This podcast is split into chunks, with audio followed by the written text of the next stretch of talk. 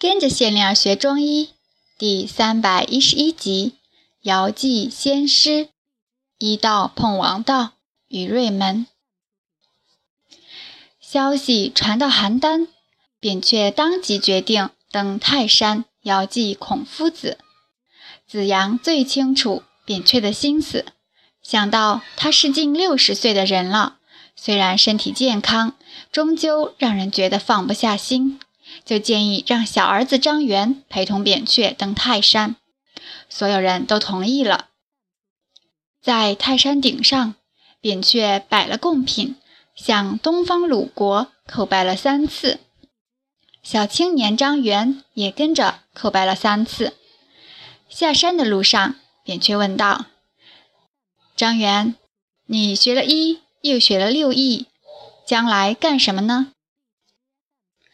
张元答：“韩、赵、魏三家分晋，大势所趋了。我母亲的韩氏家族希望我从政，我父亲教会我从医。我想进则当官，退则行医，或者两不误。”嗯，扁鹊应道，顺着坡道下行。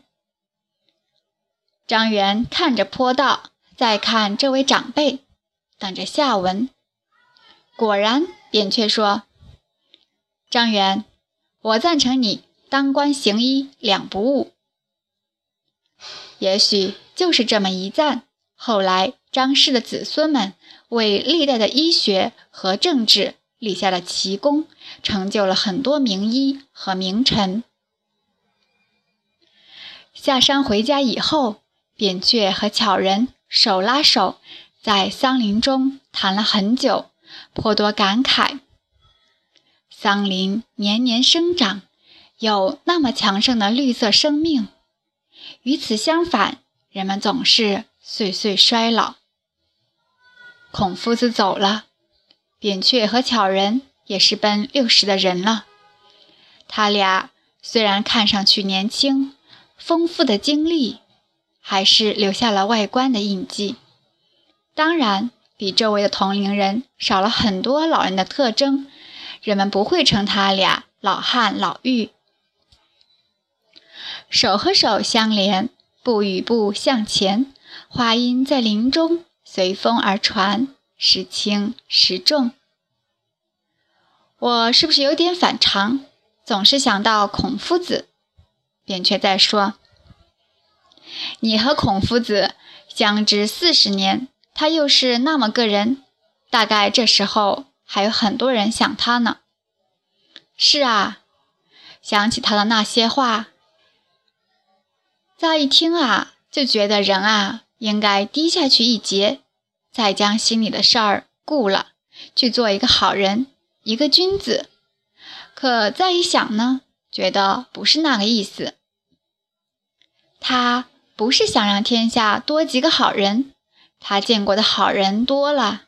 哎，我也见过很多好人呢，那些好人都没学过诗书礼乐，照样是好人呢。